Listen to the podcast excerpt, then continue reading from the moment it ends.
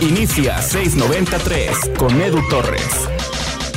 Qué emocionante final de ese Tigres contra León.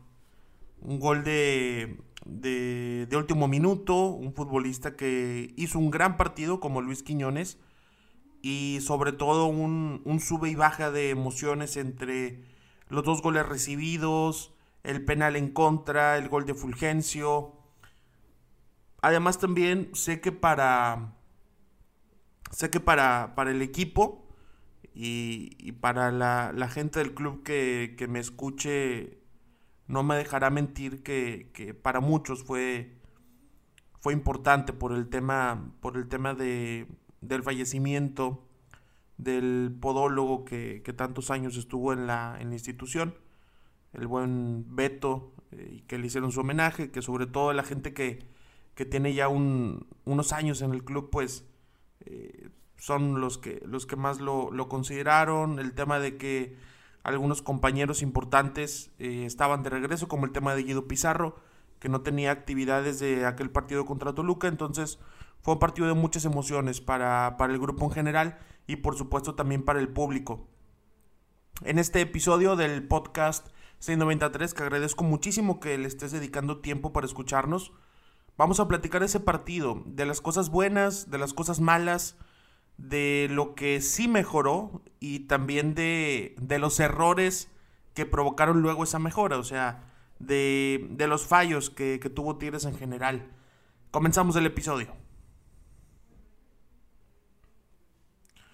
Lo primero a mencionar es el tema de la alineación. No, no tanto el, sistema, o sea, no, no, tanto el tema de la línea de 5, de, cómo se jugó, sino de, de dos de los futbolistas que aparecieron en el cuadro titular, Jesús Dueñas y Juan Pablo Vigón.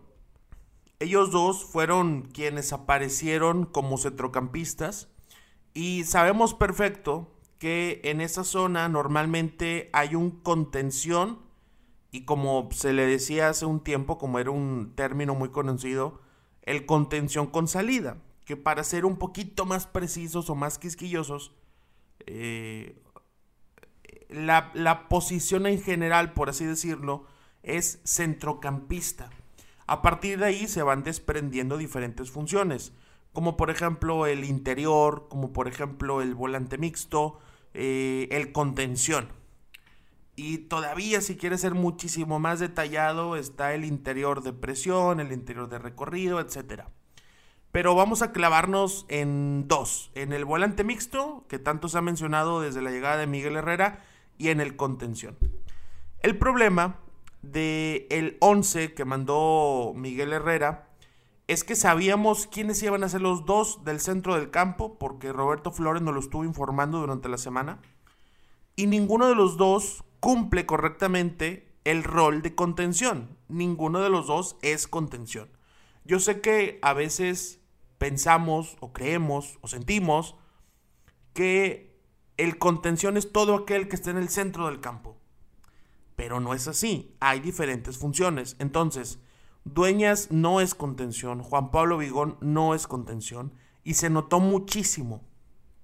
Cuando León tenía la pelota y hacía transiciones ofensivas, sobre todo por dentro, era un festival de emoción, de alegría para el equipo visitante. Le pusieron la tarea muy muy fácil a Ariel Holland, que se comió todo el centro del campo, fueron dueños de toda esa media cancha y Tigres lo sufrió un montón.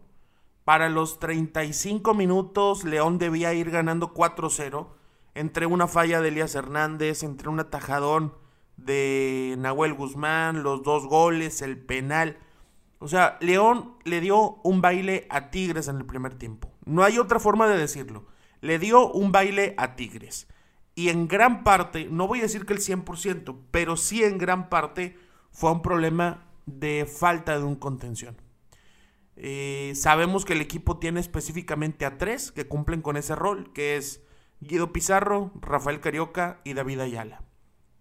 Empiezo de atrás para adelante en esos tres.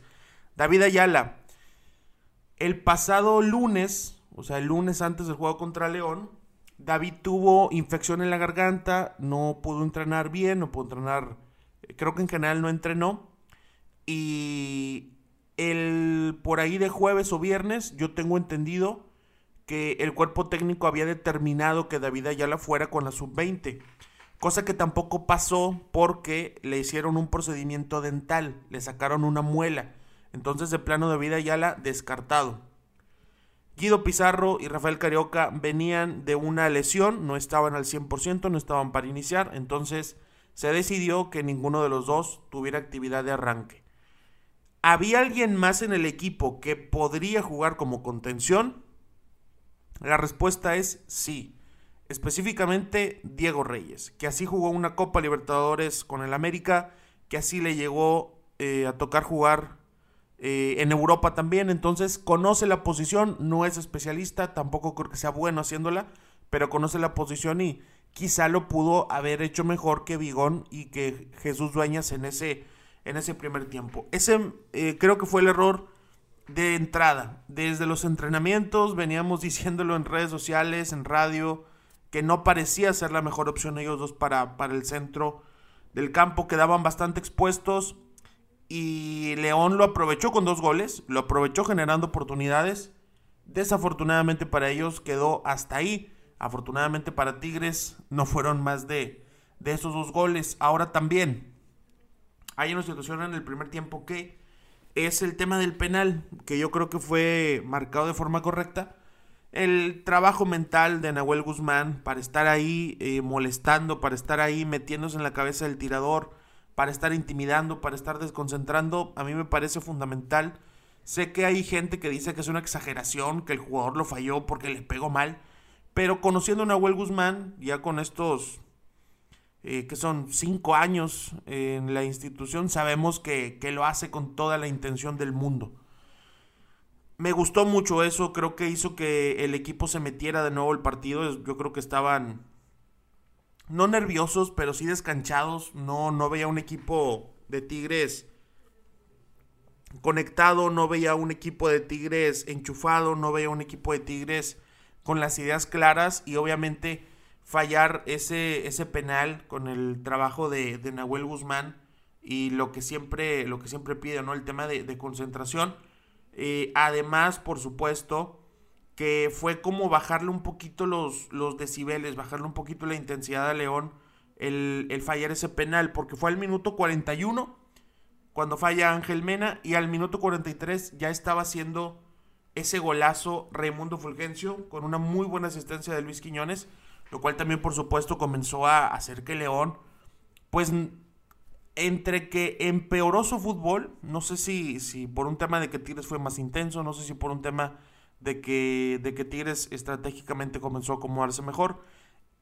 Pero sí vino un declive para el equipo de, de Ariel Holland. Ya para el segundo tiempo vienen las cosas positivas que cambiaron para bien el encuentro a favor del equipo de Tigres y lo comentamos más adelante. Gracias por llegar a esta parte del episodio y como regalo te quiero mandar un video en donde explica una forma que tenía Miguel Herrera de defender eh, los tiros libres. Te la quiero mandar a través de Instagram. Mándeme un mensaje, arroba edutorresrr. Dime, Edu, vengo del podcast, quiero el video de la forma de defender los tiros libres de Miguel Herrera. Y así de fácil te voy a mandar ese video que dura alrededor de, déjame te digo, de cuatro minutos. Realmente lo importante es como a partir del minuto 2.20 Ahí te digo exactamente a qué minuto darle play para que lo conozcas y si algún día te toca ver esa situación con Tigres ahí en el estadio o con tus amigos, con tu familia viendo el partido, les digas, yo ya me la sabía y les voy a explicar por qué lo hace así y qué equipo europeo ha hecho algo similar. Así que mándame mensaje a mi Instagram, arroba edutorresrr, para hacerte llegar ese video. Para el segundo tiempo, otra vez Tigres estaba perdiendo el local. Tal y como ocurrió en aquel partido contra Santos Laguna, ¿se acuerdan? Cuando se va expulsado Florian Tubá, el equipo igual estaba haciendo un desastre en esa primera parte. En aquel momento solo se perdía 1-0. Acá ya habían recibido dos goles, aunque el marcador era 2-1. Es decir, la diferencia continuaba eh, siendo de, de un gol nada más. Hubo cambios de entrada, hubo dos. Salió Jesús Dueñas, entró Guido Pizarro y salió Hugo Ayala para el ingreso de Rafael Carioca. Tal y como a, a Mario Castillo le hubiera gustado, ¿no? Tenerlos ahí en el medio del campo y al buen Cuco no le gustaría. Pero bueno, estos cambios mejoraron muchísimo lo que más estaba sufriendo Tigres, que eran las transiciones defensivas y el control del medio campo. Ahora, cuáles fueron las posiciones de cada uno. Lo de Carioca no hay, no hay mucho que decir realmente. Carioca ingresó para, para jugar como pues como contención, un poquito cargado a la derecha y Bigón interior cargado a, la izquierda. Carioca era el que estaba en el mero centro, el que estaba ahí eh, como eje del equipo, pero lo que sí está eh, importante, lo que sí es valioso de comentar es el tema de Guido Pizarro porque de entrada parecía que era un futbolista que iba a estar al lado de Carioca, pero en otras ocasiones aparecía en la línea de tres centrales. Acuérdense que entró por Uruguayala, que estaba jugando como central. Sin embargo, con Tuca Ferretti eh, y en general con muchos entrenadores, estamos acostumbrados a que el contención se mete entre los dos centrales para hacer línea de tres pero acá lo que estaba haciendo Guido Pizarro era entrar como stopper por izquierda, es decir, en el espacio que hay entre el líbero y el carrilero izquierdo. En, esa zona central por izquierda, ahí es donde estaba Guido Pizarro, salía con pelota controlada, mandaba cambios de juego, eh, iba hacia el centro del campo, presionaba en campo rival también, y por supuesto que al final del partido es el jugador que le termina dando la asistencia a Luis Quiñones para el gol.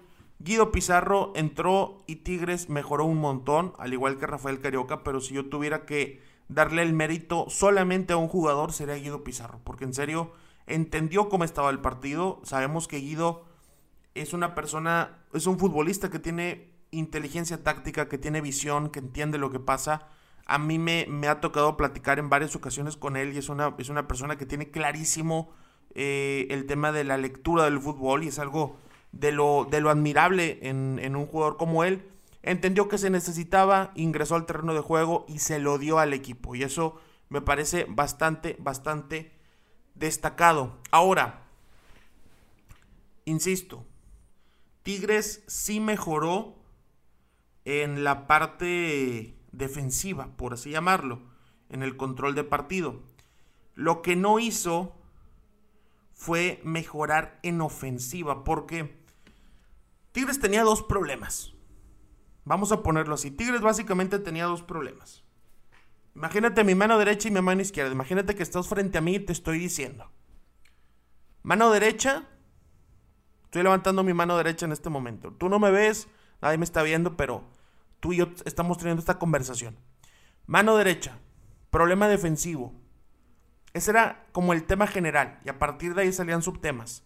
Transición defensiva, pérdida de balón, mal trabajo tras pérdida, mal trabajo post recuperación del balón, mala presión. O sea, básicamente, por decirlo de alguna manera burda, defensivamente Tigres tenía un desmadre, por donde se le quiera ver. En el área, al recuperar la pelota, no tenía contenciones, los carrileros estaban volviendo locos. Era un desmadre lo que tenía Tigres defensivamente hablando. Ofensivamente, había una necesidad. ¿Cuál era esta necesidad? Alcanzar el marcador.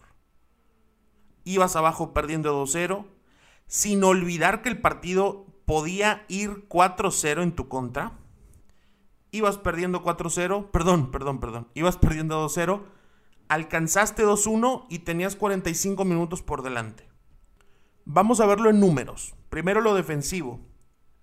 El equipo de León, durante los primeros 45 minutos, tiró en nueve ocasiones y cinco de ellas iban a portería. ¿Ok? Para el segundo tiempo, a lo que había que aspirar era reducir la cantidad de ocasiones que el rival se posicionara para rematar.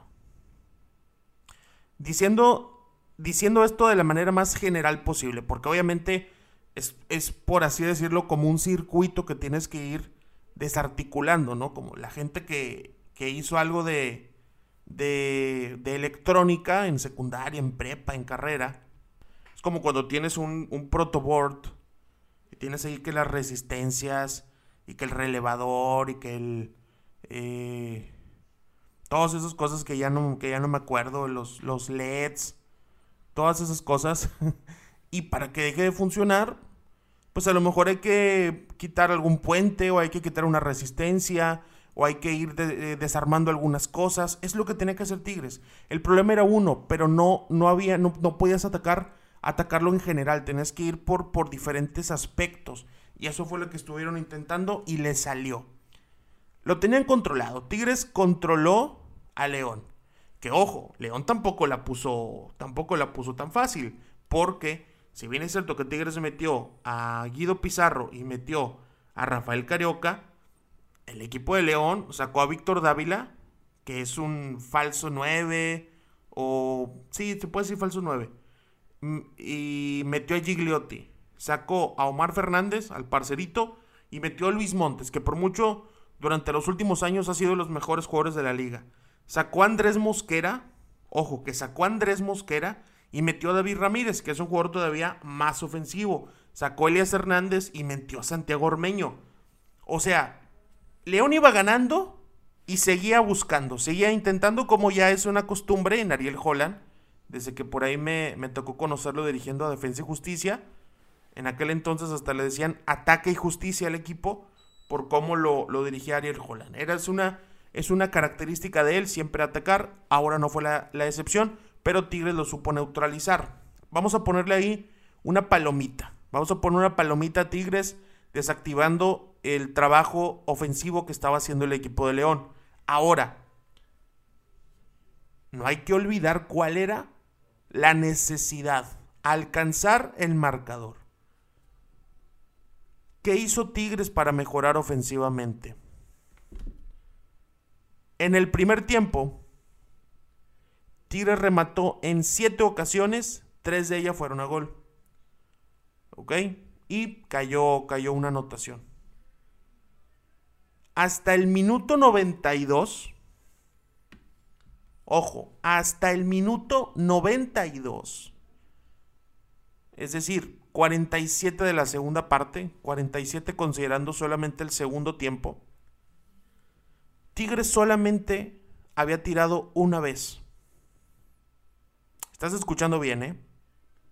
De local, en 47 minutos, perdiendo 2-1, Tigres solamente había rematado en una ocasión, lo cual es muy, muy, muy pobre. Es muy bajo. Eso sí, mejoró un poquito nada más en el tema de posesión. El primer tiempo estuvo 51-49 para León y el segundo tiempo estuvo 56-44. Eh, bueno, mejor dicho, 51-49 a favor de Tigres y el segundo tiempo 56-44 a favor de Tigres también. Comenzó a tener un poquito más la pelota, pero sobre todo lo que hizo fue presionar más alto, presionar un poquito más intenso y metros más adelante. Seguramente si viste el partido, te darás cuenta que hubo algunas ocasiones en que Tigres recuperaba la pelota cerca del arco rival. Por ejemplo, con una jugada te vas a acordar a la perfección. Recupera André Pierre Gignac. Eh, no, recupera Tigres, le dan la pelota a Gignac. Tenía dos opciones y él decide rematar, sale desviadísimo. Y, y ahí es donde se notó que Tigres estaba presionando un poquito más alto tratando de, recuperar la pelota más cerca del el arco defendido por el portero mexicano Rodolfo Cota.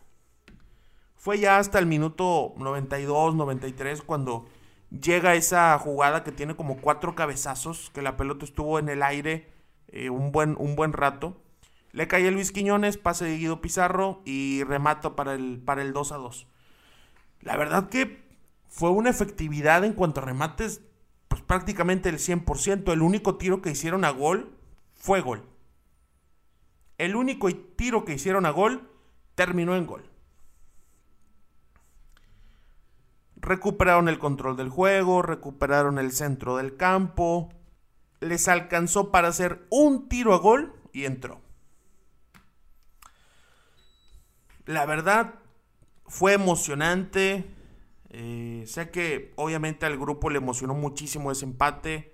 Sentían que lo merecían por ese segundo tiempo, la manera en que lo habían trabajado. Caído de una forma igual de emocionante que aquel gol de Salcedo a pase de Leo Fernández contra Santos Laguna. Pero, híjole, no podemos decir que fue de manera general un buen partido de Tigres. Fue una buena reacción, pero se metieron en una cantidad de problemas. Sobre todo por lo que, lo que mencionaba al principio de, de no tener a un contención en esa zona. Se metieron en problemas, León fue mejor, pudieron tener un marcador más amplio. En fin, el resultado no es el mejor, obviamente lo mejor es ganar, pero yo me quedo con la reacción del equipo. Tú como equipo tienes que tener, por así ponerlo, tres facetas. La primera, la planeación. Tus jugadores deben salir al campo entendiendo qué van a hacer y entendiendo qué intenta hacer el rival. Tu contención no puede salir sin conocer al contención del rival. Tu centro delantero no puede iniciar un partido sin saber cómo defienden los rivales. Tu defensa no puede iniciar sin entender cómo se desmarca su 9. Tu lateral no puede ser titular si no sabe cómo desborda el extremo de los contrincantes. Esa es la primera faceta. La segunda, la lectura de partido.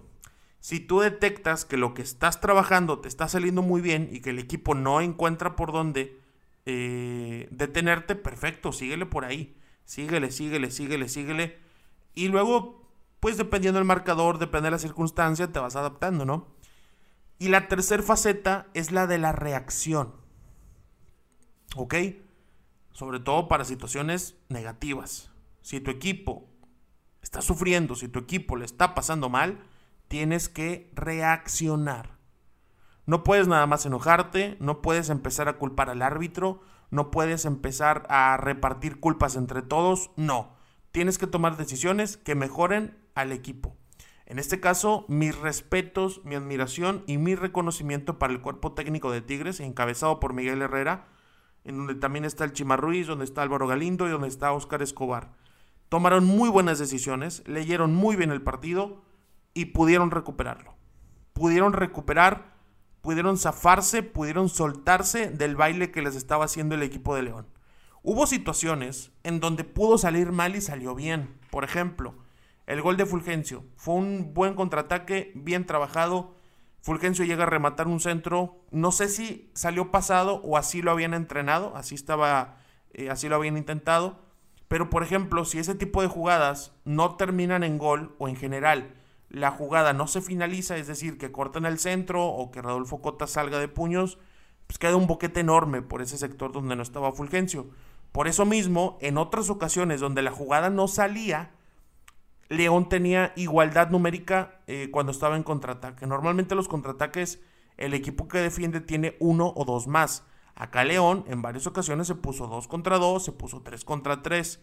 Ese tipo de situaciones son riesgos que el equipo de Tigres está aceptando que van a correr. O sea, aceptamos que vamos a correr riesgos. Vamos a atacar así, sabemos que podemos equivocarnos en esto, lo aceptamos, lo asumimos y lo vamos a, buscar. Eso fue una de las situaciones. Y también hay otra situación que, que hubo muchas críticas, que es el tema de los centrales. Lo tocamos ahora más adelante. Ya van más de 20 minutos de episodio y sigues aquí. Te lo agradezco muchísimo.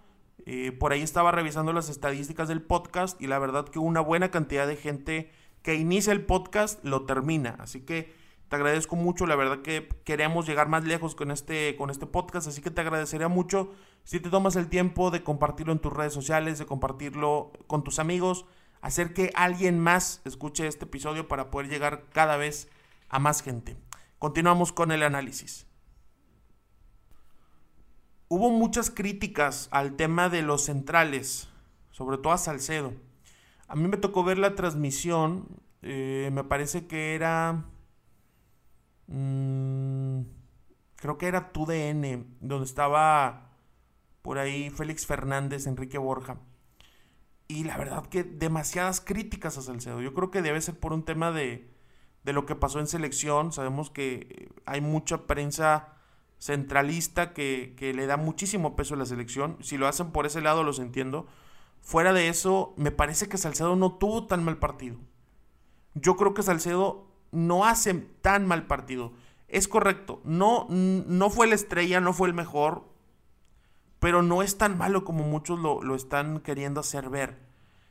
No me gustó a mí, por ejemplo, Hugo creo que creo que en general los tres centrales tuvieron mal primer tiempo, pero Hugo Ayala sí, sí comete errores constantes. Otra vez eh, parece que, que esa, ese nivel que sube y baja constantemente ahorita está en una parte baja de Hugo Ayala y lo de Diego Reyes es muy curioso porque de los jugadores de campo es el que más minutos ha tenido.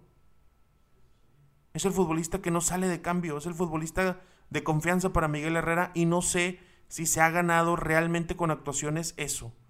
Lo que yo, lo que yo entiendo y lo que tengo la información es que es de los mejores entrenando, que tiene una gran disposición, que tiene una gran actitud, eso no cabe la menor duda yo me imagino que Diego Reyes quiere volver a selección, quiere volver a ser un central de jerarquía eh, para Gerardo Martino y está en ese, en ese camino y, y lo apoyo y le aplaudo, pero había tenido algunos buenos partidos en semanas anteriores, ahora jugó mal otra vez.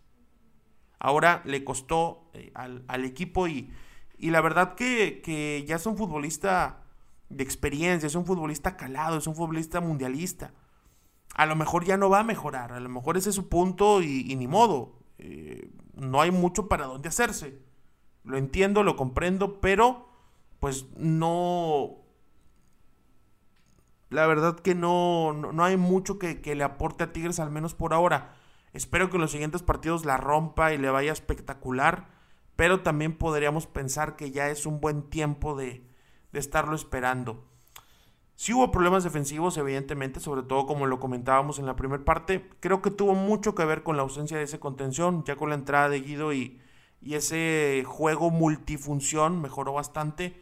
Pero con línea de 5, con línea de 4, si hay errores individuales, si hay errores de marca. Por ejemplo, vi muchas críticas en la jugada de Elías Hernández, la que se quita a Diego Reyes, o creo que es Ayala y Salcedo, pero bueno, se, hay dos jugadores que, que se barren, que, que pasan de largo yo ahí sobre todo le doy muchísimo mérito a Elías Hernández. Hizo una super jugada.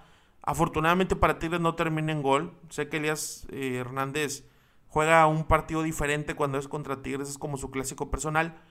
Pero, pero en general muchos detallitos defensivos y, parece que, que cuando decíamos que este equipo iba a hacer dos, tres goles, no nos equivocábamos. Lo que no parecíamos tener tan claro es que también iban a estar metiendo varios goles por, por partido, pero la verdad que más allá de si esté bien o si esté mal, es algo a lo que Miguel Herrera apuesta, es algo a lo que Miguel Herrera ha aceptado que puede ocurrir y están asumiéndolo, están asumiendo y, van a estar apostando que a que si les meten dos, pues ellos también van a hacer otros dos. Es una postura muy arriesgada. Hay partidos donde sí te va a salir, como por ejemplo el de León, el de Santos.